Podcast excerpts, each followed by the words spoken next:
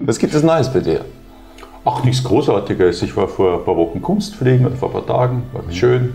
Jetzt beginnt die Kunstflugsaison wieder. Mhm. Dafür geht halt leider der Sommer dem Ende entgegen. Das mhm. eine schließt das andere ein bisschen aus. Okay. Weil es mir einfach zu heiß im Flugzeug ist. Für Passagiere ist es nicht lustig, in einer Glaskanzel zu sitzen bei plus 40, plus 50 Grad Celsius. Mhm. Dann hat man keinen Motor und dann es draufschleppen lassen auf 1000 Meter über Grund und bis dahin sind wir die Passagiere hinten halb kollabiert. Ne? Und dann sage ich so, jetzt machen wir einen Kunstflug und die sitzen ja alle schon so, so da. Also mache ich es typischerweise nur im Frühjahr und im Herbst. Okay, aber hält dich auch jetzt nicht ab im Sommer, oder? Nein, mich persönlich hält es nicht ab, aber es macht mir auch persönlich keinen Spaß zwischen 40 und 50 Grad. Ich gehe lieber schwimmen. Da hole ich mir lieber ein paar Algen in, in die Haare. Also vielleicht hättest du, könntest du ein Hybridflugzeug bauen, wo du durchs Wasser kurz zum Abkühlen also fliegst und dann wieder rauf. Wasser ist ein sehr gutes bremsendes Medium, da kommst du nicht mehr in die Luft. Aha. Schau da mal die Vögel an. Also es gibt eigentlich kaum Vögel, die es wirklich schaffen, hineinzutauchen und dann wieder in die Luft zu kommen. Das ist fast nicht möglich. Na klar, die flattern natürlich dann, aber sozusagen nur die Geschwindigkeit mitzunehmen, den Schwung und dann wieder raufzugehen, schaffst du praktisch nicht. Ich war das letzte okay. Mal beim Landeskriminalamt Wien, das war ganz interessant, und die haben gesagt, sie machen so Beschusstests. Beschuss also, die kennst du die Geschichte vom Tatort, ne? wenn er irgendwer geschossen Habe ich nie gesehen. Ja, aber das kennst du von CSI Miami und die ganzen anderen okay. Schwachsinn-Serien, wo du halt dann die Patrone hast, die man halt dann nachher sich anschaut und die kriegt er von dem Lauf von den Riefen, die, die, die Züge, die Felder. Die, die dreht die, sich da eigentlich, Genau, oder? wird in Tal versetzt. Und dabei presst sich eine Struktur in die Patrone ein. Und da, das ist In der Luft schon? In der, im, im Lauf. Im Lauf, okay. Im Lauf. Und das ist einzigartig, so wie ein Fingerabdruck der Waffe. Und wenn man also praktisch das findet, dann man kann nachher die Waffe dazu vergleichen, weil mit der Waffe ist diese Kugel abgefeuert worden. Mhm. Und da haben die erzählt zum Thema Wasser, die haben einen Wassertank im Keller mhm. und da machen sie Beschusstests. Also sie schießen mit den Kugeln, um festzustellen, ob diese Waffe diese Muster in der Patrone erzeugt. Mhm. Das ist diese Nachforschung. Ne? Praktisch eine Patrone gefunden, ich habe die Muster festgestellt, jetzt hat man eine Waffe auch gefunden und dann fragt man sich, ist das diese Waffe, die diese Kugel abgefeuert hat? Und das willst du natürlich nicht eine Kugel in die Wand reinschießen, weil dann kannst du die Muster nicht mehr gescheit anschauen. Also schießen mhm. sie in einen Wassertank. Jetzt schließt sich der Kreis. Es reicht ein zwei Meter tiefer Wassertank aus, um eine Patronenkugel zu stoppen. Okay. Also das ist was für eine stoppende Wirkung Wasser hat. Wow, es kam eine Geschichte, glaube ich, da hat jemand überlebt, weil er eine CD an der Brust hatte. Das hat, den noch, hat die Kugel noch abgestoppt. Das war mir okay. klar. Aber vielleicht war das noch der ja, whatever. Na, solche Filme gibt es immer. Ja. ja. aber also, es stimmt wirklich von Hollywood, wenn sie das so zeigen, dass die Luft sich so aerodynamisch dreht. Die Kugel so. wird in Drahl, in Drahl versetzt, weil ein Kreisel mehr ist stabil. Ne? Wenn du jetzt diese 2-Euro-Münze mhm. rotieren lässt, solange sie die Reibung nicht die Rotationsgeschwindigkeit mhm. aufgezehrt hat, rotiert das Ding fröhlich vor sich hin. Mhm. Planeten bleiben auch stabil, weil sie um ihre eigene. Achse drehen.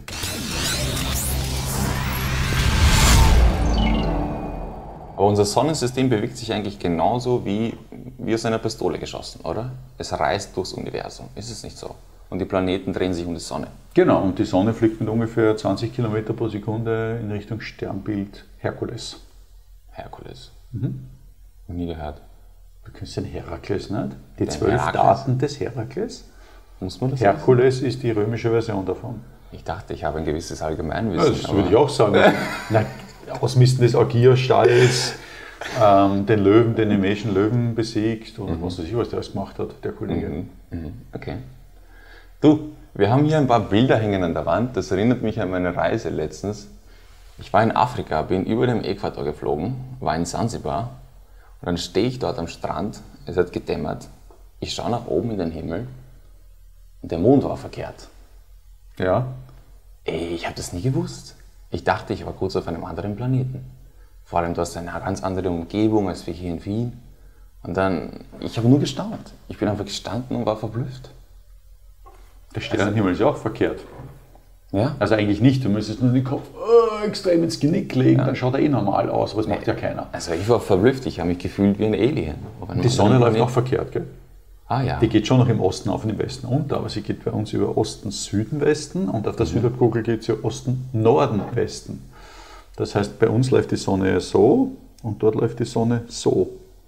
Ah ja. Und wäre die dominante Zivilisation auf der Südhalbkugel entstanden und nicht auf der Nordhalbkugel, dann würden die Uhren wahrscheinlich in eine andere Richtung laufen. Dominante Zivilisation, die ist naja, in Afrika entstanden. Die Ägypter, die Chinesen, die Europäer, wer auch immer, die Kollegen, die praktisch die Zeit erfunden haben, mhm. Ich habe die ersten Sonnenuhren gehabt. Der Schatten der Sonnenuhr läuft im Uhrzeigersinn. Und auf der Südhalbkugel aber nicht. Das heißt, die, Kohle- wenn die Aborigines sich zur dominanten Zivilisation aufgeschwungen hätten, oder die Inkas, die am Süden gelebt haben, dann wären unsere Uhren wahrscheinlich in die andere Richtung laufend. Okay. Alright. Lustig eigentlich, ne? Ja, total. Hey, du, und das mit dem Mond hat mich so beschäftigt und da habe ich mir auch letztens angeschaut, da ist ja was passiert jetzt. Was gibt es denn Neues, wenn wir uns den Mond betrachten? Was haben wir Neues erreicht? Ja, die Russen sind gecrashed und die Inder sind gelandet, zum Beispiel, wenn wir es ganz brutal zusammenfassen. Ja?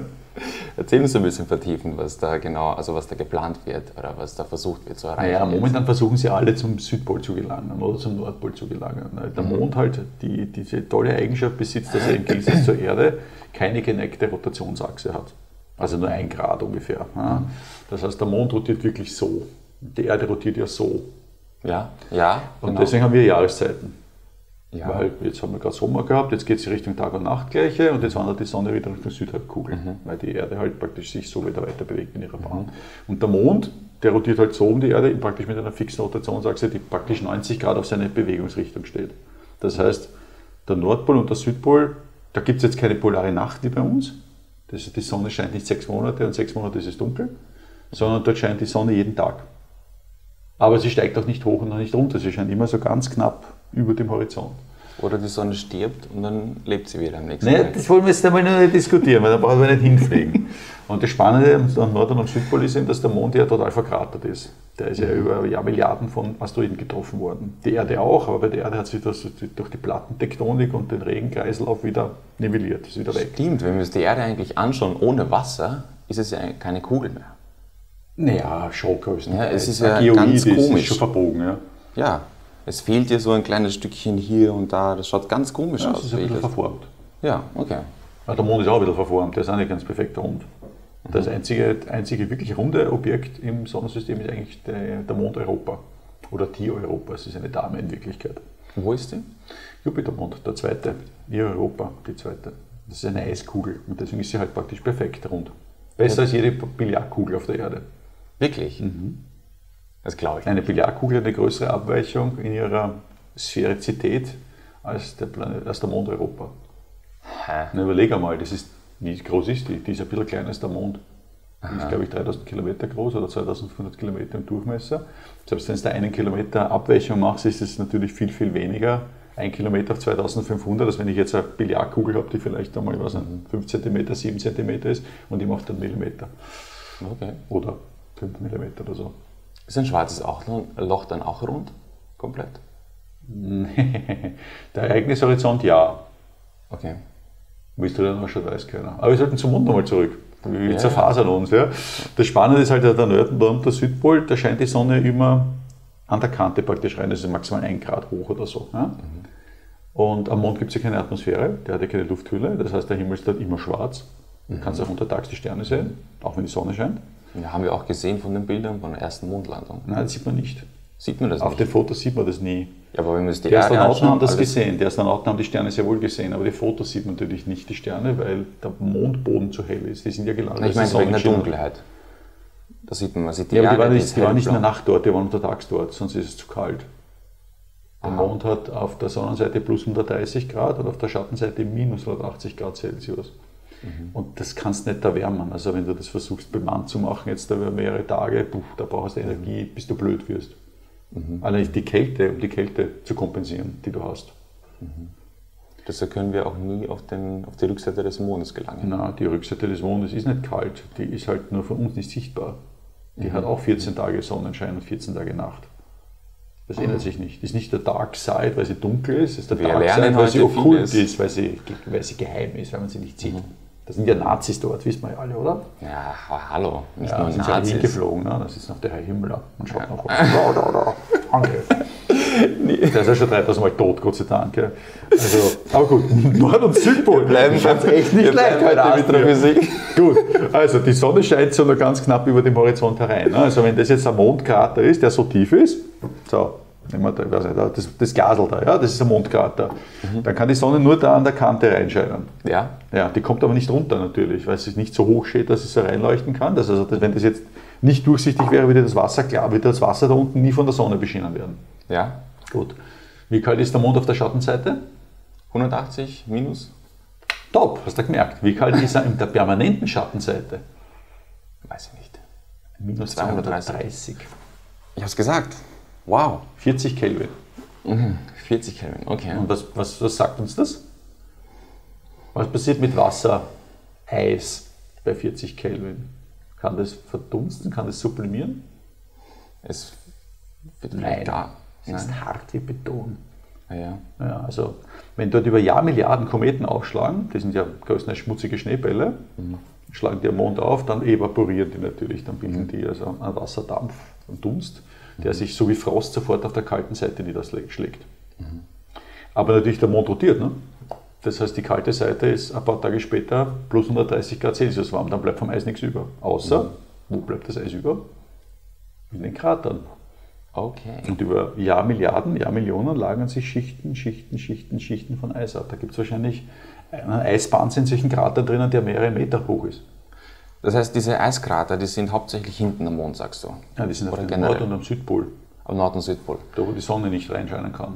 Also der Grund, so wie ich denke, das zu verstehen ist, dass wir dort wollen, vielleicht wollen wir ein Mikroleben finden, ein mikrobielles, wie man Nein, das das nennt. wird es nicht spielen. Glaubst Aber du das nicht, ganz in Wasser, der Tiefe vielleicht? Das können sich doch verstecken. Im Was ist mit dem Mond einer Venus? Da wird auch gerade geforscht, oder? Ist schon seit längerem. die Venus, Da wird, mh, bei der Venus gibt es doch auch ein paar Monde. Nein. Monde. Moment, Venus hat keinen Mond. welcher Planet war das denn? Mars Wo, hat Monde. na, da gab es einen Planeten, da sind ein paar Monde um ihn und da wird auch Das geforscht. Saturn mit dem Enceladus, Ja. der mit den Geysiren. Genau, und da gibt es einen Mond, da wird besonders geforscht, ob es ein Leben dort gibt. Ja, Aber das ist was anderes.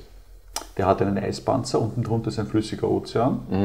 Und der wird, warum hat er überhaupt einen, einen flüssigen Ozean? Weil der, wenn er um seinen Mond kreist, nicht in einer perfekten kugeligen Bahn kreist, sondern elliptisch und so nah an dem Planeten ist, dass er verformt wird. Der Mond walkt den, also der, der bewegt sich in seiner Bahn, rotiert aber in seiner Bahn. Und weil er so nahe dran ist, ist der Mond verformt. Der ist nicht rund, sondern der ist ein bisschen eiförmig. Und wenn der so rotiert, dann wandert diese Eiform über ihn drüber, so wie bei uns die Gezeiten. Ja, Die ja, Gezeiten das kennen wir alle vom Wasser, aber was wir nicht wissen, ist, dass die Erde selbst auch Gezeiten hat, die Oberfläche. Und zwar wandert die um 30 cm im Laufe eines Monddurchlaufs nach oben und nach unten. Und merken wir es nicht, weil sich alles um 30 cm hebt. Also du auf dem, auf dem Boden hebt sich um 30 cm, der Baum neben dir hebt sich um 30 cm, das Hochhaus hebt sich um 30 cm, deswegen fällt es dir nicht auf. Merkt man nicht. Ja. Das West- Wasser fällt auf, das Wasser hebt sich stärker. Aber es ist eigentlich immer dieses Delta und in Wirklichkeit, bei dem ist es nur stärker, bei dem verformt es es nur viel stärker, es erzeugt Wärme. Und diese Wärme heizt den Mond innen und drinnen auf, deswegen hat dieser Eispanzer unten drunter einen flüssigen Ozean. Und da kann es sehr wohl sein, dass da drin ein Leben ist. Der Mond hat aber keinen flüssigen Ozean. Der Mond hat gefrorene Krater auf dem Nord- und auf Südpol. Das ist schon alleine sensationell, aber es ist nicht anzunehmen, dass dort Leben ist, weil da ist keine schützende Schicht drüber. Wenn da die kosmische Strahlung drauf donnert, killt die alles.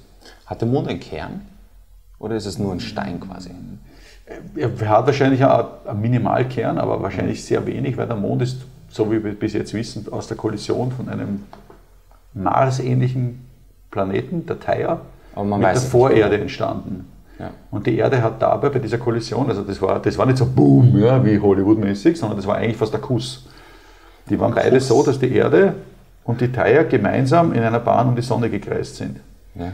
Und das war zu einer Zeit vor 4,5 Milliarden Jahren, als die beiden Planeten noch relativ viele Gesteinstrümmer aufgesammelt haben und dadurch immer größer geworden sind. Genau, so haben sich alle Planeten geformt. Genau. Der Unterschied ist aber diese spezielle Bahn, dass die beiden so 60 Grad voneinander kreisen können, funktioniert nur dann, wenn die Sonne viel größer ist als die Erde und die Erde viel größer als der Begleitplanet.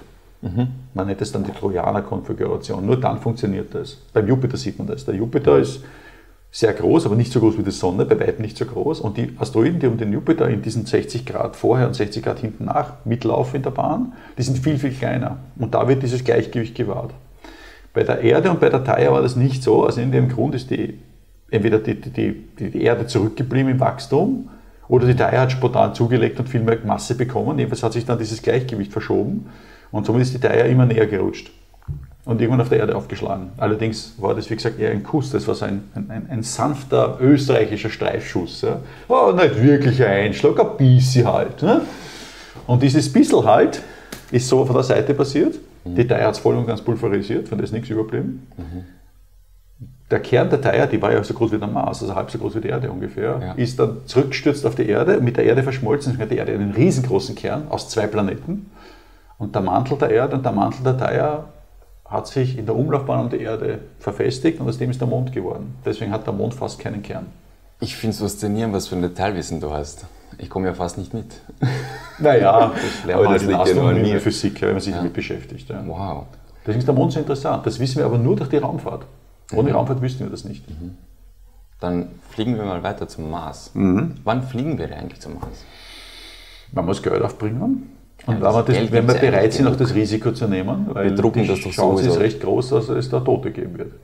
Ja, aber damit rechnen die Leute, oder? Es werden ja, wurden ja schon vier auserwählt. Hahaha, damit rechnen die Leute, na klar. Ja, und dann steht der Herr Politiker dann dort und erzählt dann nachher, unter meiner Aufsicht sind die Kollegen zum Mars geflogen und fünf von fünf Mitglieder sind gestorben. Super, das verkaufen wir als Präsident. Naja. Ich glaube, es mussten viel schlimmere Sachen verkauft werden in der Politik, wenn man das genau betrachtet. Aber meiner Meinung nach. Also will nutzt ja gar nicht nichts, wenn du dann Fenster 3000 Mal sagst, die haben einen Waiver unterschrieben und die wussten über das Risiko, bla bla bla. Denk an das Titan-U-Boot, was da passiert ist. Die waren sich des Risikos bewusst, dass sie da drauf gehen können, weil es ist nicht gescheit zertifiziert etc. Und nachher gab es sehr wohl die Schreiereien, die da gesagt haben, ja, aber das darf man so nicht machen, das ist viel zu riskant, bla bla bla. Entschuldigung, es waren deren eigene Entscheidung. Natürlich soll sowas nicht passieren. jetzt? Das Titan-U-Boot ist da beim, zur Titanic untergetaucht ist, wo alle gestorben sind. Ne?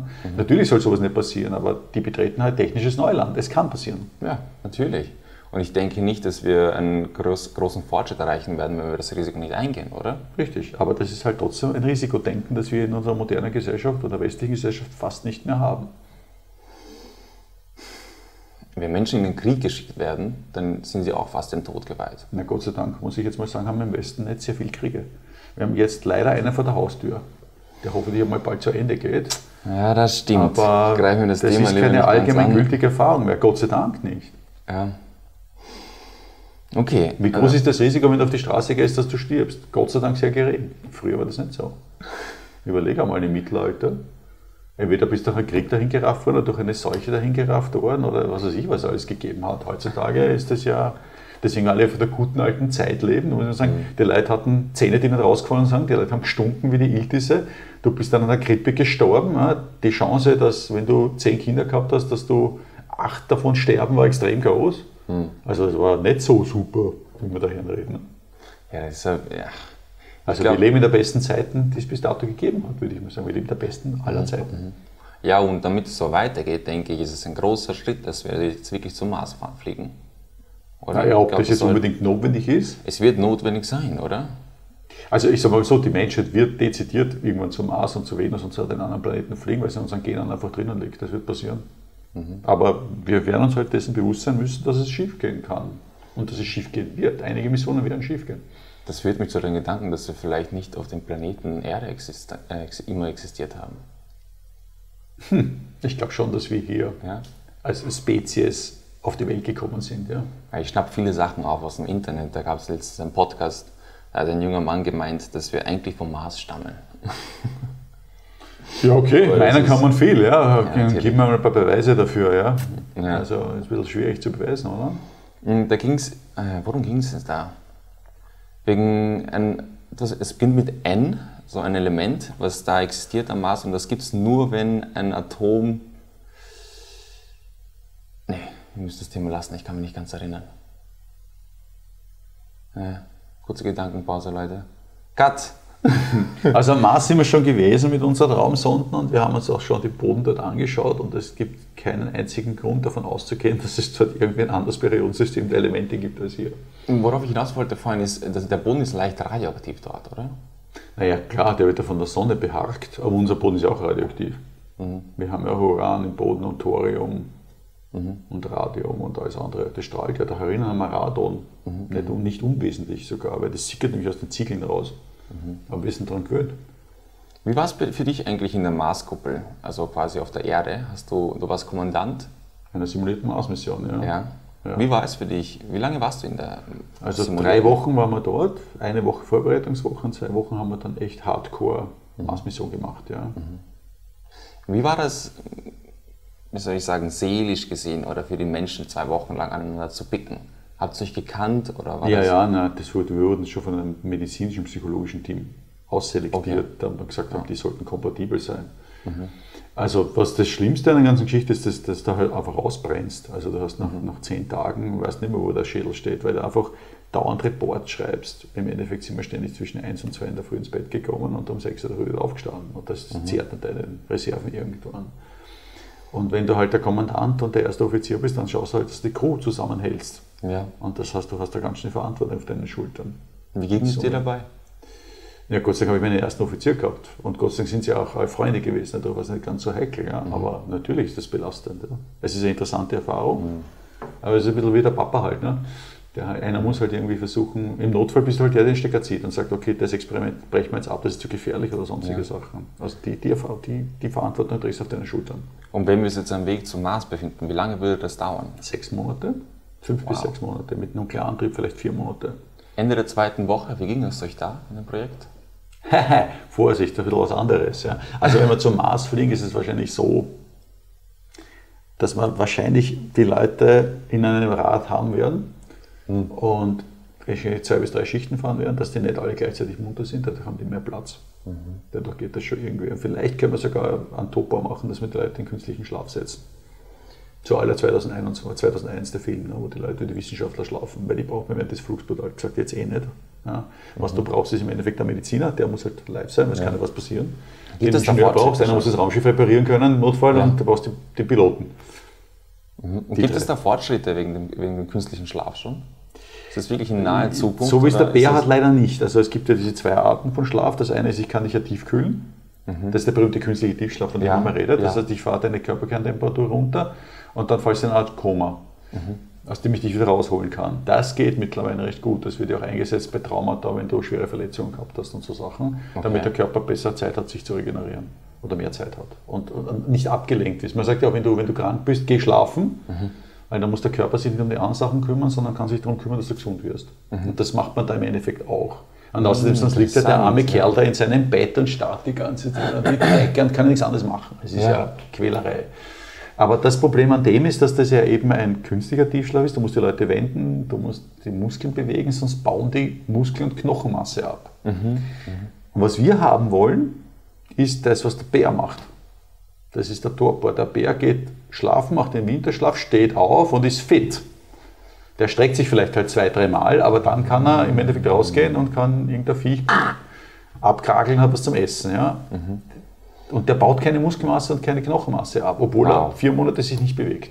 Wow. Und wir wissen bis heute nicht, wie er das macht. Also praktisch diese Bärengene, wenn die in uns vorhanden sind, die müssen wir einschalten, das wäre interessant. Aber der frisst doch sehr viel, damit er eine gewisse Fettschicht hat. Ja, das machen ja uns manche Leute ja auch. Ja. Entschuldigung. aber gut, ja, lassen wir das jetzt mal anstehen. Aber. Ja, aber der Bär macht das ja, um sich zu ernähren dadurch. Genau. Deshalb ist es eigentlich ganz simpel, oder? Ich meine, er nimmt sich die Nährstoffe von dem Fett, was sich angereichert hat. Ja, aber es geht ja darum, die Kunden, das Spannende daran ist ja, dass er seine Muskeln und seine Knochenmasse nicht abbaut, obwohl er es nicht verwendet. Das heißt, entweder hat er irgendwelche Hormone im Blut oder irgendwas anderes macht er oder er macht auf Mikroebene, regt er das irgendwie an, damit er es nicht abbaut. Mhm. Und das Lustige ist ja, unsere Astronauten in der Schwerelosigkeit, die verlieren ja auch Muskelmasse und Knochenmasse. Die müssen ja pro Tag zwei Stunden trainieren. In der Früh eine Stunde, noch einmal eine Stunde am Nachmittag oder am Abend auf dem Laufbandel, wo es mit, mit, mit Bändern runtergehalten werden, ja, oder auf dem Fahrrad, ja, damit die Muskeln und die Knochen da bleiben, sonst sind die weg. Es gibt auch Frösche, die frieren komplett ein und die kann man eine Zeit lang eingefroren lassen. Ja. Die tauen dann auf und sind ganz normal wieder. Ja, das wäre dann noch der nächste Schritt. geht und ob die nicht auch irgendwie Muskelmasse abbauen würden. Ja, keine Ahnung, aber die Frösche können das vielleicht auch. Ja. Okay, also das wäre quasi das Hauptthema, das wenn das wir dann weiterreisen möchten. Wenn man die Leute Mars. sozusagen einschaltet schläfern will. Also bitte ist nicht im veterinärmedizinischen Sinne zu verstehen, sondern wirklich im Dämmerschlaf setzt und sie wieder rausholt. Ja? Okay, okay. Gibt es etwas, was dich aktuell interessiert, womit du dich beschäftigst? Was die Physik betrifft oder die Astronomie? Aktuell. Oder etwas, was dich privat betrifft? Uh, uiuiui, na, privat betrifft mich viel, aber das ist ja nicht der richtige. Warum nicht? Nein, weil es noch ungelegte Eier sind und die ungelegte Eier okay. rede ich noch nicht. Mm. Das mache ich erst dann, wenn die ein bisschen Das mehr hast du weise gesagt. Das macht man in der Wissenschaft auch so. In der Wissenschaft ja. generell messen wir soweit in der eigenen Gruppe, soweit es halt geht. Mhm. Und erst dann, wenn man sich nicht mehr hundertprozentig sicher ist, Beziehungsweise, wenn man Input von jemand anderem braucht oder jemand anderen, der drüber schaut, dann geht man in die Öffentlichkeit. Vorher macht man das nicht, was Gott wie öffentlich. Aber würden wir nicht einen weiteren und schnelleren Fortschritt haben, wenn wir das sofort auflegen würden? Weil als Künstler für mich zum Beispiel, wenn ich ein Projekt habe und es ist nicht perfekt und ich mich dauernd konzentriere, wenn das perfekt, perfekt ist, werde ich das, äh, wird es langfristig keinen Erfolg haben. Weil wenn ich, sagen wir so, wenn ich ein Projekt rausschicke, es ist nicht fertig. Aber ich kann mich damit nicht mehr beschäftigen, ich habe sehr viele Projekte. Ich schicke das raus und kriege äh, Kritik ja. darauf. Und weiß automatisch, was ich besser machen kann für die anderen Projekte. Das mhm. heißt, verstehst du, worauf ich hinaus will? Aber du bist auch nicht perfekt drauf, das sind wir auch nicht. Ja. Aber okay, nehmen wir mal beide bilden eine Forschergruppe. Nehmen wir an, wir wollen jetzt irgendwas erforschen, keine Ahnung, um die Struktur des Wassers oder so.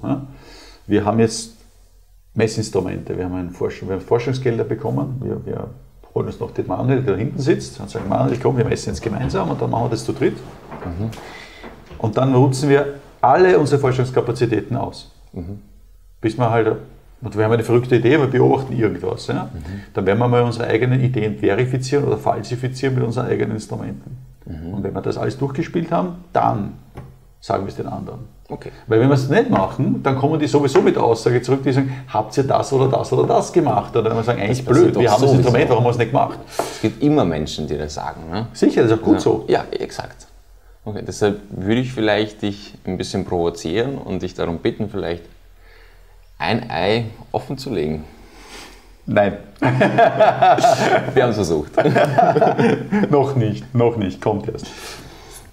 Ähm, so. Aber weil du gesagt hast, was interessant momentan gerade ist, James Webb, ne? ist jetzt gerade ja wieder durch die Medien gegeistert. Ein Infrarot, großes, ein mhm. großes Infrarotteleskop mit einem 6-Meter-Spiegel, mhm. das ja die Aufgabe hat, bis zum Urknall zurückzuschauen, also so nahe wie möglich an den Urknall zurückzuschauen, dass die Galaxien entstanden sind, die ersten Sterne entstanden sind, aber auch eben Planeten, extrasolare Planeten mhm. zu beobachten, die um andere Sterne kreisen und festzustellen, ob die möglicherweise Leben tragen. Und da gibt es ja diesen Planeten, der achtmal so groß ist wie die Erde, mhm. im Sternbild Löwe. Mhm. Und bei dem man jetzt festgestellt hat, dass er offensichtlich eine Wasserdampfatmosphäre besitzt, mhm. dass er CO2 besitzt, Methan mhm. besitzt mhm. und auch das Dimethylsulfid offensichtlich drin hat, das ist DMS. Was lebensnotwendig ist. Das ein Leben Biomarker ist, zumindest auf der Erde, weil mhm. wir kennen es auf der Erde nur im Zusammenhang mit Leben, dass es nur durch Leben gebildet wird. Aufpassen, das ist eben genau die Geschichte, wo man aufpassen muss das Signal ist sehr, sehr schwach. Mhm. Also das geht fast im Rauschen unter. Klar, wir schauen da auf Lichtjahre weit weg. Ich glaube, das Ding ist 40 Lichtjahre weg oder so, der Planet. Ja. Und man sieht es ja immer nur, wenn dieser Planet knapp an der Sonne vorbeikommt, mhm. dann leuchtet die Sonne, Sonnenlicht durch die Atmosphäre von dem Planeten durch. Mhm, und die, das Spektrum von dem Sonnenlicht, von diesem Stern, wird dann durch die Planetenatmosphäre verändert. Aber das ist sehr, sehr schwach, das Signal. Das muss man ja. oft beobachten. Und erst wenn man es oft beobachtet hat, möglicherweise mit einem anderen Instrument auch, dann kann ja. man sicher sein, dass es halbwegs stimmt. Was ich voll interessant finde, ist, dass wir eigentlich in die Vergangenheit blicken auch. Wenn du sagst 40 Lichtjahre entfernt. Mhm. Wir sehen ja nur das, was 40 Lichtjahre vorher ist war. Vor 40, Lichtjahr, vor 40 Jahren ist das Licht von, zu uns gesandt worden, das wir jetzt sehen. Ja. Ich finde das so abstrakt, wo ich das äh, gehört habe. Das war für mich nicht aufzufassen, so wie der Mond in Afrika. Ne? Ja, aber das ist einfach, weil halt das Licht, die Lichtgeschwindigkeit begrenzt ist. Mhm. Und es gibt keine schnellere Wirkung als die Lichtgeschwindigkeit im Universum. Sonst gibt es keine Kausalität. Das haben wir letztes Mal auch angesprochen, aber da bin ich mir nicht sicher. Ich meine, ich bin kein Astrophysiker, aber meine Intuition sagt mir, dass man, was wenn man die Zeit krümmen kann? Oder den Raum, Entschuldige, wenn man den, den Raum, krümmen Raum, kann. Also die Raumzeit kannst du krümmen. Ja. Das macht die Gravitation. Dann bist das du schneller ja, unterwegs Masse. als das Licht. Oder Energie. Nein. Wieso? Wenn du einen A- und B-Punkt und das krümmst quasi. Ach so, du, du, meinst jetzt, wenn du die Raumzeit falten kannst. Ja, okay. Exakt. Ja, das macht schon mal schon sein. Das, das machen vielleicht Wurmlöcher, aber bis jetzt hat noch keiner eins gesehen. Theoretisch könnte es das geben, aber das heißt noch nicht, dass es gibt. Ach, mein Gefühl sagt Theoretisch ja. gibt es weiße Löcher, es hat noch keiner eins gesehen. Was ist ein weißes Loch? Das Gegenstück zum schwarzen Loch. Das schwarze Loch schluckt alles und das weiße Loch schießt dann die Energie Gebärt. raus. Ja, das ja. muss man sich vorstellen, wie so eine extrem helle Kerze, so eine Art die Materie und, und Energie nach außen schleudert. Du hast vorhin den Urknall erwähnt. Gehen wir zu der Geburt von allem zurück. Die Wissenschaft ist aufgebaut auf physikalische Gesetze. Nein. Oder? Nein? Okay. Nein. Du redest von der Naturwissenschaft. Die Naturwissenschaft, es gibt ja drei große Wissenschaften. Es gibt ja, ja die Geisteswissenschaftler, es gibt die Sozialwissenschaftler und es gibt dann noch in letzter Instanz die Naturwissenschaftler. Also das ist die Einteilung von den alten Griechen letzten Endes. Ne? Die einen, die Sozialwissenschaften beschäftigen sich mit dem Zusammenleben, also das ist die ganze Soziologie, das halt am besten Ja, macht, wie man ja. die Gesellschaft organisiert. Ähm, da gibt es natürlich auch die Geisteswissenschaftler, das sind zum Beispiel. Theologen, die Philosophen sind Geisteswissenschaftler. Ja. Ähm, und dann gibt es halt die Naturwissenschaftler. Das sind die Chemiker, die Biologen und die Physiker. Okay. Worauf ich hinaus will, ist, dass die Wissenschaft, ich meine, ist aufgebaut auf gewisse logische Sachen, könnte man fast sagen. Wenn man akzeptiert, dass der Urknall da war, und das ist eine Art Wunder für mich. Wir wissen nicht, wie er zustande gekommen ist, ob das tatsächlich so war. Wir nehmen es einfach an. Nein, wir nehmen es nicht nur an. Okay. Wir haben Aber- sehr starke Indizien dafür, dass es wirklich passiert ist. Das heißt nicht, dass wir verstehen, wie er, wie er entstanden ist, und wir verstehen auch nicht, was davor war, falls es überhaupt so eine Konstruktion davor überhaupt geben kann. Aber es deuten mehrere Messungen darauf hin, dass das wirklich so war. Und die Modelle machen bestimmte Vorhersagen, wenn es den Urknall gegeben hat, kann man ein Modell, das in ein Modell einpflegen und dann bestimmte Indikatoren hochrechnen, wie sie sich heute darstellen würden. Ja. Und bis dato gibt es keinen einzigen Widerspruch. Aber das bedeutet, dass alles aufgebaut ist auf etwas, was wir nicht verstehen. Verstehst du Wasser? Verstehst du Schwerkraft? Verstehst du, was Masse ist? Weißt du, was Ladung ist? Weißt du, was Zeit ist? oder weniger. Nicht so Trotzdem wie triffst du dich mit mir so an einem. Ort zu einer Zeit. Du weißt aber nicht, was Zeit ist. Exakt. Also, ja, Ich bin wurscht. der Meinung, Menschen sie ist nicht das. existent. Ich bin der Meinung, sie ist nicht existent. Die Zeit ist nicht so existent. Philosophisch werden. Okay. Natürlich nicht. Wir können sie wahrnehmen, aber sie, ist nicht existent. Du musst aufpassen, was du als Zeit definierst. Das hat schon der liebe Herr Plato hat sich damit schon auseinandergesetzt, der Platon. Ja. Erzähl. Nein, der hat ja auch gesagt, mit, mit dem Aristoteles gemeinsam, das ist das größte Rätsel überhaupt, das es gibt, ja? Hm. was Zeit wirklich ist. Weil ein Fließen der Zeit gibt es gar nicht, dass wir so, also das kann man philosophisch relativ gut widerlegen. Also dieses bei Gefühl, dass die Zeit von A nach B fließt. Ja? Ja. Sokrates hat doch mal gesagt, ich weiß, dass ich nichts weiß. Genau. Wie würdest du das definieren?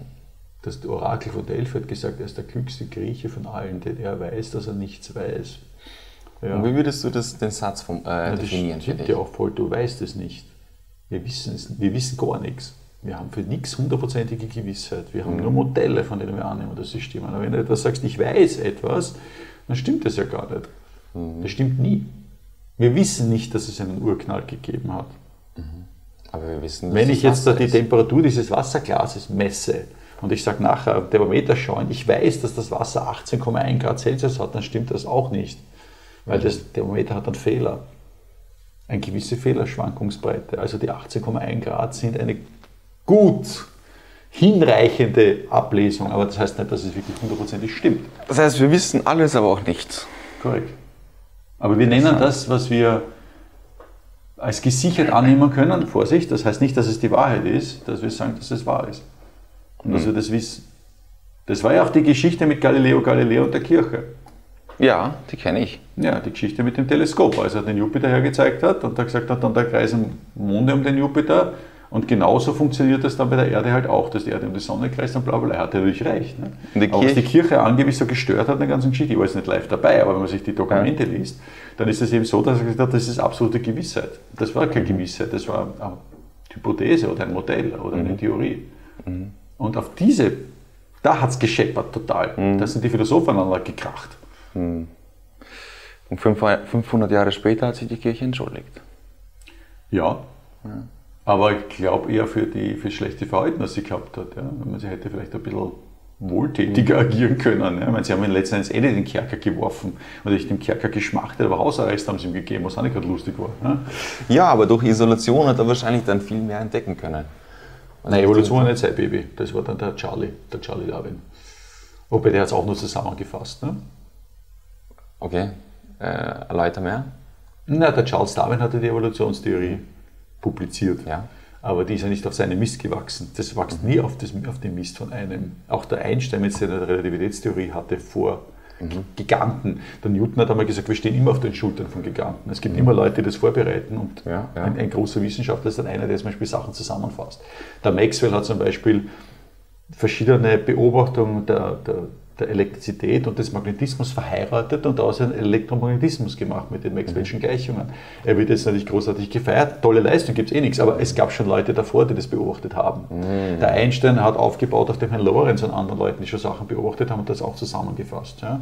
Und das gab es natürlich dann auch gegeben bei Herrn Charles Darwin, der die Evolutionstheorie ja. aus verschiedenen anderen Beobachtungen zusammengefahren hat. Alles Puzzleteile, die irgendwann zu einem Gesamtbild führen? Genau, wenn es einmal genug gibt, dann kannst du das halt, wenn du das du von dem Mosaik genug Steine hast, ja. wirst du irgendwann das Mosaik erkennen, richtig? Mhm. Und das sind halt die großen Geister, die das schaffen, aus diesen wenigen Steinen auf einmal ein Bild zu erkennen. Wo lag Einstein zum Beispiel falsch? Lag er überhaupt wo falsch? Gute Frage. Bis dato kenne ich nichts, wo er falsch gelegen hat. Er hat zwar seine kosmologische Konstante als die größte Isolé bezeichnet, aber die scheint es hier wirklich zu geben. Mhm. Das ist die Konstante, die das Universum auseinandersprengt momentan. Mir scheint, als ob ich etwas mal gehört habe, dass er irgendwo falsch gelegen ist oder sich nicht sicher etwas Das war die kosmologische Konstante. Okay. Die hat er eingefügt, mathematisch vollkommen korrekt, mhm. als eine Konstante in die Gleichung mhm. und hat gesagt, ich gebe dir das mal hinein, weil das ist die Art, wie man die Gleichung normalerweise aufschreibt, auch wenn ich jetzt momentan keine Entsprechung finde. Und nachher gab es eine, eine handfeste, veritable Diskussion zu dieser Konstante, mhm. zu der kosmologischen Konstante, was die ist und so weiter. Und er hat irgendwie gesagt, hätte ich das Zeug nicht eingeführt, dann hätte man sich die blöde Diskussion unterspart und die Leute hätten sich auf den wesentlichen Teil mhm. der Formel konzentriert. Aber es scheint eben so zu sein, dass das auch ein wesentlicher Teil der Formel geworden ist oder ist.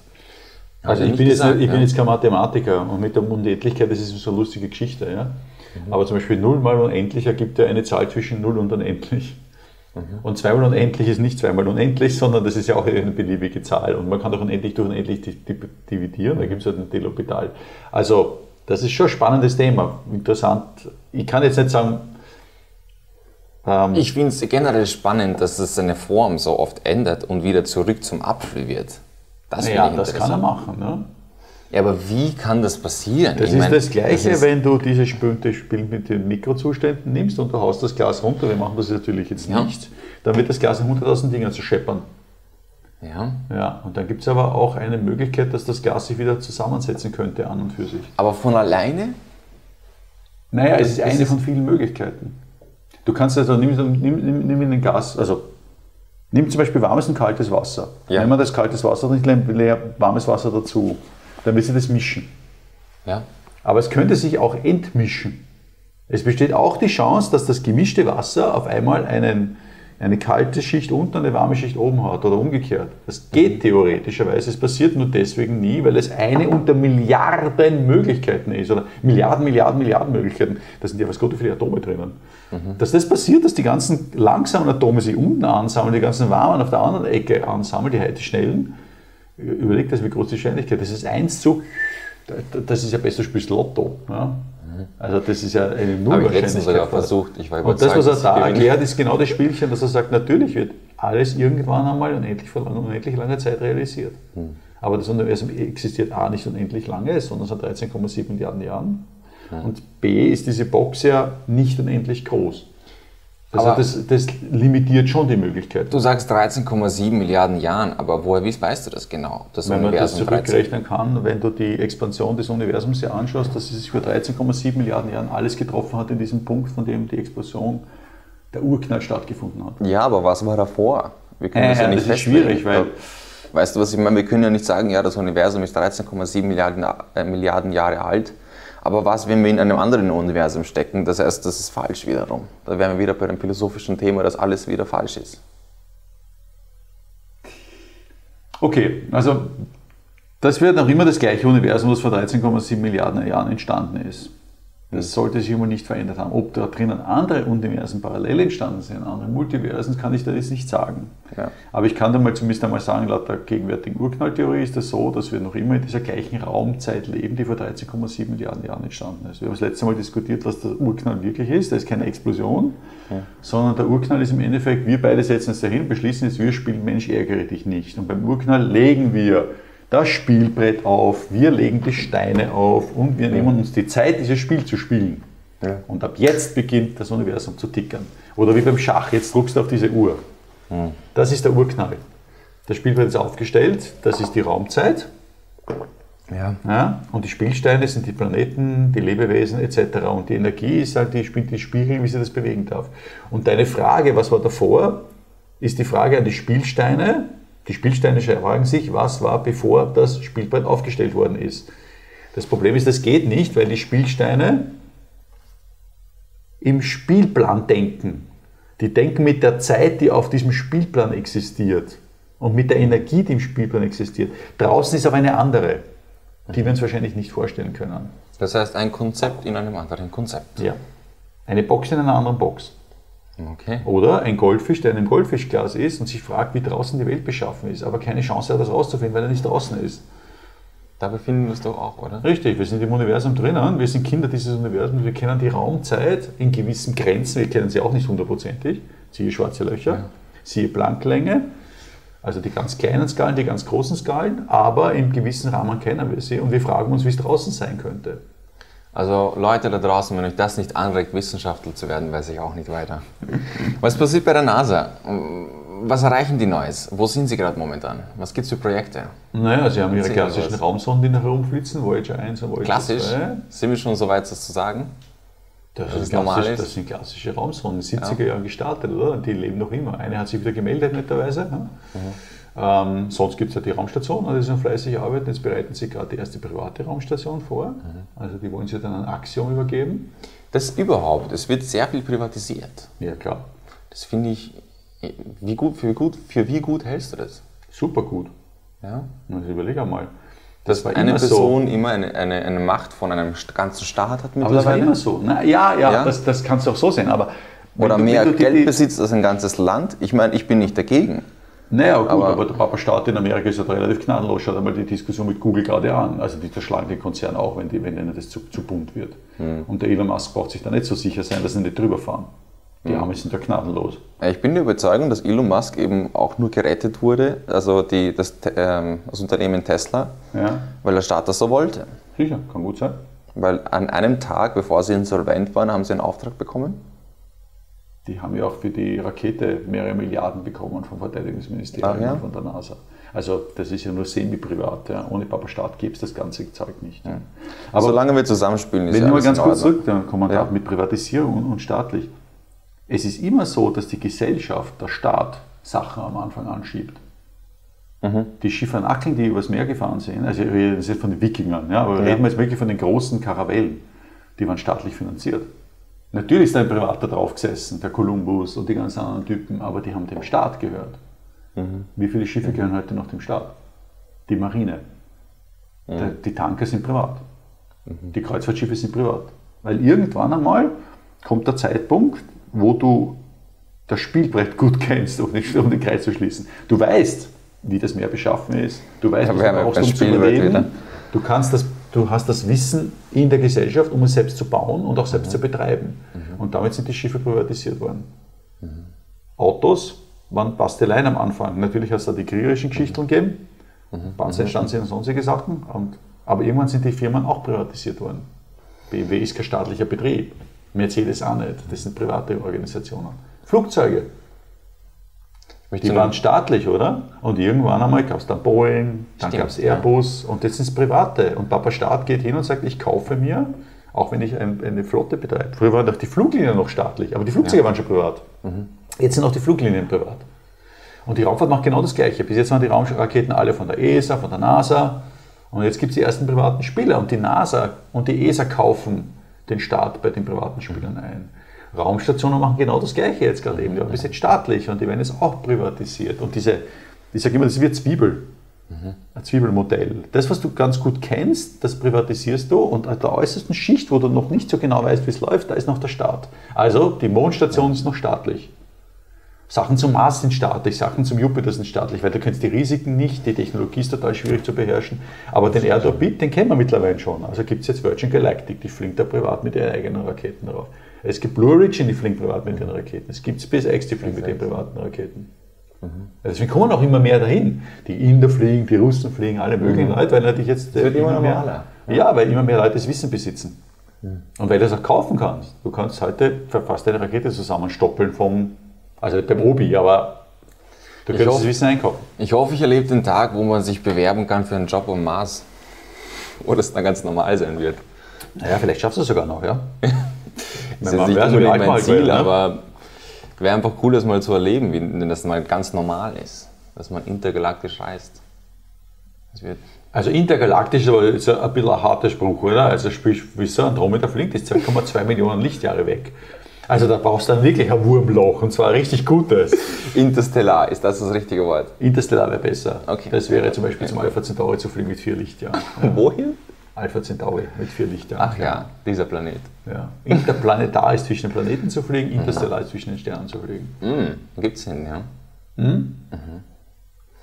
Okay, ähm, mir gehen jetzt die Themen aus. Was? Echt?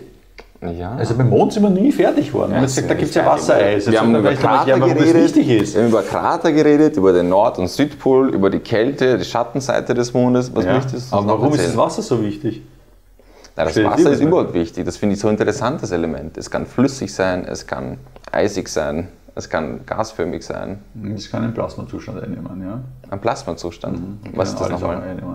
Das ist dann praktisch eine Art hoch angeregtes Gas das mhm. nach außen gesehen neutral ist, aber wenn du näher reingehst in die Atome, zerbröselt. Also dann fliegen dann keine einzelnen Moleküle mehr normalerweise herum, sondern die Sachen sind dann wirklich zerrissen. Es fliegen die Protonen oder die Atomrümpfe noch herum und einzelne Elektronen. Ah, das ist Trockeneis, oder? Nein, nein, nein, das ist ganz was anderes. Trockeneis ist ja ein fester Zustand, der in einen gasförmigen Zustand übergeht. Mhm. Ja, dann erzähl uns noch zum Mond etwas. Nein, beim Mond, warum das Wasser so wichtig ist. Ja, ne? ja weil du natürlich dort, wo Licht ist, ist auch Schatten. Ne? am Krater. Man, wir nehmen das mal an. Ja, noch was nicht, ich hoffe, die ja, ja vielleicht. Ganz kurz mal. Ja. Also wenn das jetzt unser Krater wieder ist und da ist unser Eis drinnen und die Sonne ja. scheint da nicht hinein, dann hat es da drinnen 40 Kelvin. Das heißt, da ist das Wassereis über Jahrmillionen, Jahrmilliarden abgelagert worden. Da drinnen ist es permanent kalt. Am Rand scheint die Sonne aber sehr wohl. Und wenn man es gescheit, wenn man einen gescheiten Krater erwischt, scheint die Sonne dort die ganze Zeit. Mhm. Das heißt, wenn ich da eine Mondstation hinbaue, dann brauche ich keinen Nuklearreaktor oder ich brauche auch keine Brennstoffzellen und so Zeug, vielleicht eine ganz kleine Batterie letzten Endes, weil es scheint dort immer die Sonne. Weil die Sonne wandert dann im Laufe eines, ja. eines Tags, eines Mondtages, nicht Mondtag, sondern Mondtages, ja, ja, so rundherum. Und wenn ich jetzt da die Station habe, die ist hoch genug, es ist nichts im Weg, dann habe ich immer Licht. Also ich könnte mir da eine Solarzelle bauen, die so wie das Ding da beschaffen ist, so rundum und dann scheint die Sonne immer wieder auf die Solarzellen drauf. Okay. Das ist super, weil da muss ich nichts mitnehmen. Ne? Energie, um die, also ich kriege das Energiefreihaus von der Sonne, brauche keinen Nuklearreaktor mitschleppen. Zweiter Punkt, da unten drunter habe ich permanent das, das Eis, Wassereis. Also das könnte ich abbauen, habe damit Wasser zum Trinken, habe Wasser für meine Geräte, kann damit Treibstoff erzeugen und ich kann es analysieren. Mhm. Dritte Geschichte, besonders cool, da drin hat 40 Kelvin, wenn ich da drinnen ein Infrarotteleskop hinstelle, muss ich nicht kühlen, weil es eh kalt ist, und ich kann von dort auf die Nordseite und auf der anderen Seite auf die Südseite permanent schauen, weil es immer dunkel ist da innen drin und kann anfliegende Asteroiden entdecken, die auf die Erde aufschlagen könnten. Und habe ein mhm. Vorwarnsystem. Und das kann man besser vom Mond machen als wie von der Erde. Ja, weil du ja keine Wolken hast, du kannst permanent beobachten. Mhm. Und Infrarot geht halt noch besser. Du kannst ein großes Teleskop da unten reinstellen. Es kann 10 Meter groß sein, es kann 20 Meter groß sein, es kann 50 Meter groß sein, 100 Meter groß sein, was immer du willst. Das kühlst runter, weil es ja sowieso gekühlt ist, weil es ja da drin im Schatten steht, da ist ja kalt und du kannst permanent beobachten. Also das Ziel von der Mission ist, dass man Asteroiden früher entdeckt? Eine der großen Geschichten, ja. Mhm. Mhm. Ist es wirklich das Hauptthema oder gibt es etwas, was. Das ist eines der großen Themen, ist? weil die Dinosaurier jetzt erwischt, weil sie es nicht wehren konnten. Wir sollten mhm. es besser machen. Die zweite große Geschichte am Mond ist halt, was auch interessant ist, jetzt kommt eine dunkle Seite ins Spiel, die nicht dunkel ist, die ferne Seite. Ach, die haben wir doch alle, oder? Die dunkle, also dunkle Seite. Seite. Natürlich. Okay. Hätte ich sie nicht, hätte ich keine helle. Oder eine ich glaube, du bist ein non-dualer Mensch. Ja, wenn du das Thema anreißt, wird es ganz wieder so. Dann lassen wir das mal noch ganz. Ja, wir können es aber noch probieren. Also ja, schauen wir, was unser Regisseur da hinten dann letzten uns sagt. Aber gerne. wenn wir jetzt nochmal den Mond und die Erde nehmen, der Mond hat eine gebundene Rotation. Mhm. Der zeigt uns immer das gleiche Gesicht. Egal, ob du in Südafrika stehst oder in Sansibar oder ja. in, in. Österreich, es ist immer das, die, die, Frau im Mond oder der Mann im Mond, die dich anschauen. Das ist einfach deswegen, weil die Erde rotiert zwar noch um ihre eigene Achse schneller als der Mond, aber der Mond hat im Laufe der Zeit seine Energie verloren, weil er kleiner ist, wurde von der Erde abgebremst und deswegen, wenn er uns rotiert, schaut er uns immer so an. Ja. Das, das heißt, die Rückseite schaut immer weg von uns. Mhm. Und die Rückseite vom Mond ist super interessant, weil das ist wahrscheinlich der nächste Punkt, in dem du das Universum bei 99,9 MHz beobachten kannst. Bedeutet? Naja, was ist auf 99,9 MHz? Ein bisschen Schleichwerbung ist erlaubt. Schleichwerbung. Na, Ö3 zum Beispiel, die ganzen Radiosender. Da ist ja alles zugepflastert, Fernsehen, Radio, da kannst du auf der Erde nichts mehr hören. Das ist, wie wenn du in einem Rockkonzert bist und dann willst du die Grillen nebenan hören. Das geht nicht bei 120 dB Beschallung. Also du kannst auf der Erde dir eigentlich fast alles anhören im Universum, also wenn du durch die Atmosphäre Ja. durchkommst, Ja. aber das geht eben nicht, weil die Erde dort so laut ist, weil wir so viel Krach machen. Das heißt, auf der Rückseite vom Mond ist der nächste Punkt, auf dem es totenstill ist. Ah, das heißt, wir könnten Geräusche entdecken von. Ich In meine, das haben wir ja auch schon mittlerweile, Ja, in aber diesem Frequenzbereich, wo wir noch nie rausgehört haben. wow. Und das ist also eine der Geschichten, die wir am Mond machen wollen. Wir wollen uns dort ein Teleskop hinbauen, ein Radioteleskop, das Ja. in diesem Frequenzbereich ins Universum lauscht. Aber die Herausforderung ist nur die Kälte, wie ich das mitbekommen habe. Naja, 14 Tage Nacht, 14 Tage, 14 Tage hell. Ne? Mhm. Also nicht am, am Nord- und am Südpol. Da hast du den Vorteil, dass du immer die Sonne scheinen Ja, hast ja, an ja. bestimmten Punkten. Aber auf der fernen Seite hast du wieder das Problem mit 14 Tage hell, 14 Tage dunkel. Mhm. Das ist eine gewisse Herausforderung. Ja. Es gibt gewisse Geräusche, die schon entdeckt wurden vom Universum, die man sich nicht erklären kann, die außerirdisch klingen. Schon mal gehört davon? Nein, Okay. nicht gesichert. Also SETI vom gibt Tisch. es, SETI gibt's, Search for Extraterrestrial Intelligence. Ähm, da gibt es auch das berühmte Wow-Signal. Also wir haben ein Signal aufgenommen, da hat dann ein Wissenschaftler geschrieben, wow, weil es so stark und so hell war. Also man geht ja davon aus, wenn die Außerirdischen mit uns kommunizieren wollten, dann würden sie es machen wie der Blink am Auto. Du schüttest dich Habe ich gleich das mal Mikrofon an, angeschüttelt? Gleich normal. gleich normal. Also der Blinker im Auto Ah, lange Nacht gestern. ist ein einfaches System, oder? Was soll der Blinker beim Auto machen? Mm, naja, der signalisiert links oder rechts. Ja, sollte eine Aufmerksamkeit herausfordern, oder? dass du hinschaust. Ja. Und d- deswegen blinkt er. Wir sind darauf geeicht, dass wenn etwas hell aufblitzt, dass wir sofort dort hinschauen. Auf das Delta, auf die Änderung reagieren wir. Und wir nehmen daher an, also wenn wir mit Außerirdischen kommunizieren und die auch mit uns kommunizieren wollten, dass sie wahrscheinlich ein gleiches System verwenden. Weil die sind wahrscheinlich so ähnlich gebaut wie wir in, in, in der Sensorik. Es ist fast anzunehmen. Es wurde jetzt offengelegt, dass, es, dass Alien offiziell existieren. Na, wo denn? Das gab, war jetzt aktuell im Umkreis. Oder? Ich weiß nichts davon. Fak vielleicht faktenbasiert nicht, aber es wurde jetzt aktuell im Umkreis gelegt, dass Alien existieren, bla bla bla. Also, Entschuldigung, es geht jeder Wissenschaftler, der halbwegs ernst zu nehmen ist, davon aus, dass Außerirdische existieren. ja. Äh, wir haben ein Universum, das so groß ist, dass aus 200, also unsere Galaxie besteht aus 200 Milliarden Sternen mit was Gott wie viele Planeten und es gibt 200 Milliarden Galaxien. Und wenn wir die einzigen sein, wäre das ein bisschen idiotisch, oder? abartig. Ja, da wäre der liebe Gott ein bisschen schräg darauf gewesen. Oder er hat uns Okay. wirklich sehr lieb gehabt. Also, aber Platzverschwendung erster Güte, da hätte da ein Planet auch gereicht. Gut, also das, was die Vereinigten Staaten gerade machen, ist wahrscheinlich nur ein Ablenkungsmanöver. Also das ist wieder mal super verschwörungstheoretisch, oder? Du redest jetzt von der ganzen Geschichte Ja, wir wissen das ja. UFO-Zeug, oder?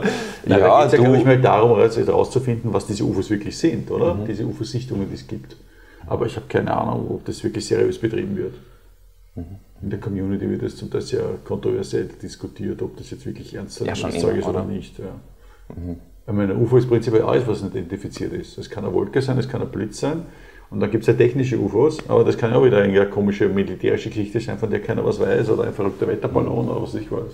Möchtest du uns etwas mitteilen, was für die Gesellschaft? Letztens hast du abschließende Worte gehabt, die mich verblüfft haben, aber im positiven Sinne. Hilf mir mal kurz. Ach, du hast Sachen erwähnt. Das Gefühl ist äh, in mir immer noch, was du gesagt hast. Aber die Worte kann ich gerade nicht zusammenfassen. Also ich kann es nicht in Worten zusammenfassen, was du genau gesagt hast. Okay. Aber vielleicht möchtest du noch etwas sagen, was in die Welt hinausgehört, für ein besseres Miteinander, etwas Gesellschaftsförderndes. Ja, ich würde mir wünschen, dass jeder ein bisschen Psychohygiene betreibt und sich einmal im Monat unter den Sternenhimmel setzt.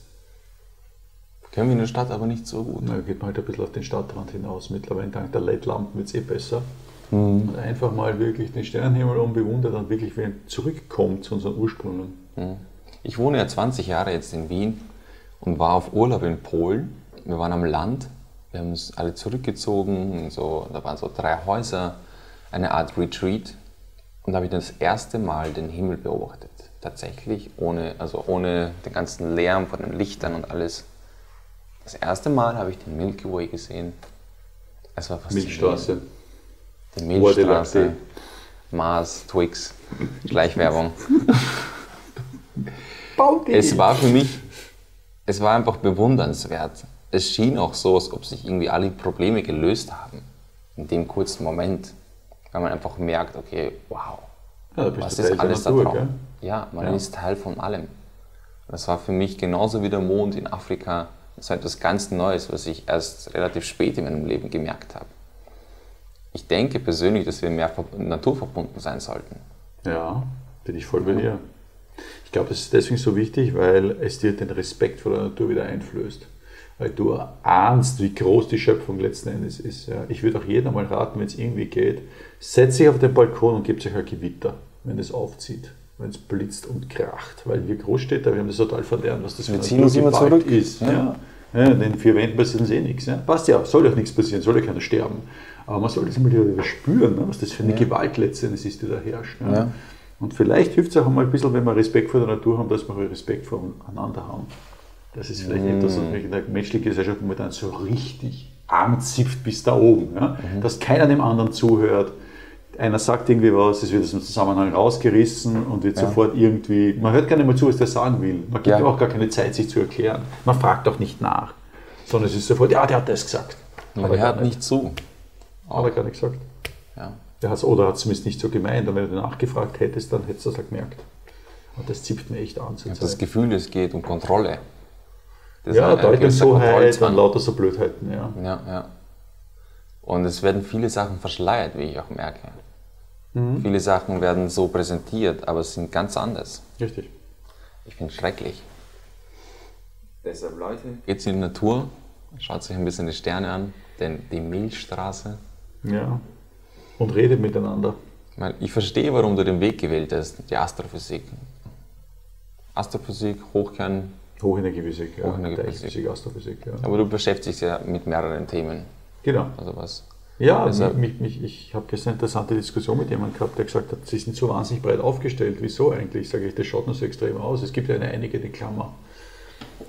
Es ist nur, den, du hast zum Beispiel, also jetzt nicht degradieren gemeint, aber den Spektrum, der interessiert dich und es gibt einen viel breiteren, den wir noch nicht einmal kennen.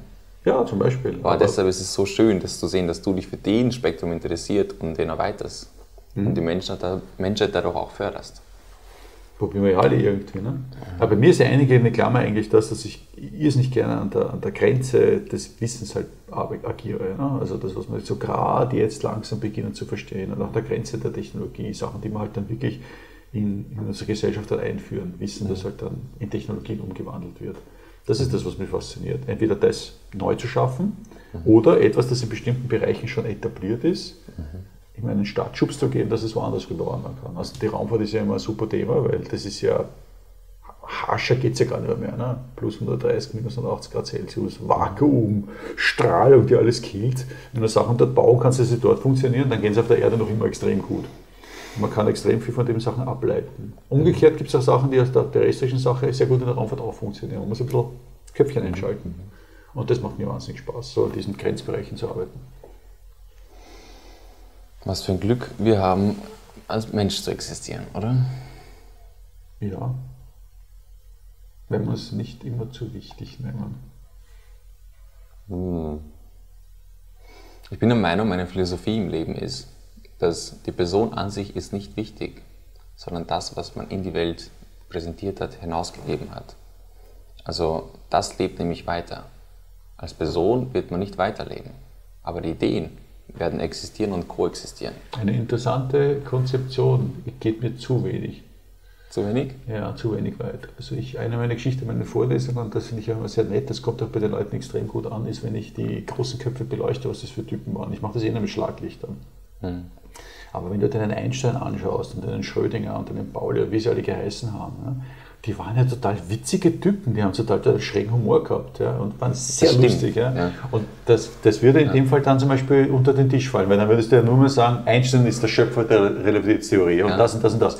Und dann bleibt nur seine Ergebnisse über. Aber das wäre zu kurz gegriffen, weil dann würde die Persönlichkeit nicht mehr da sein.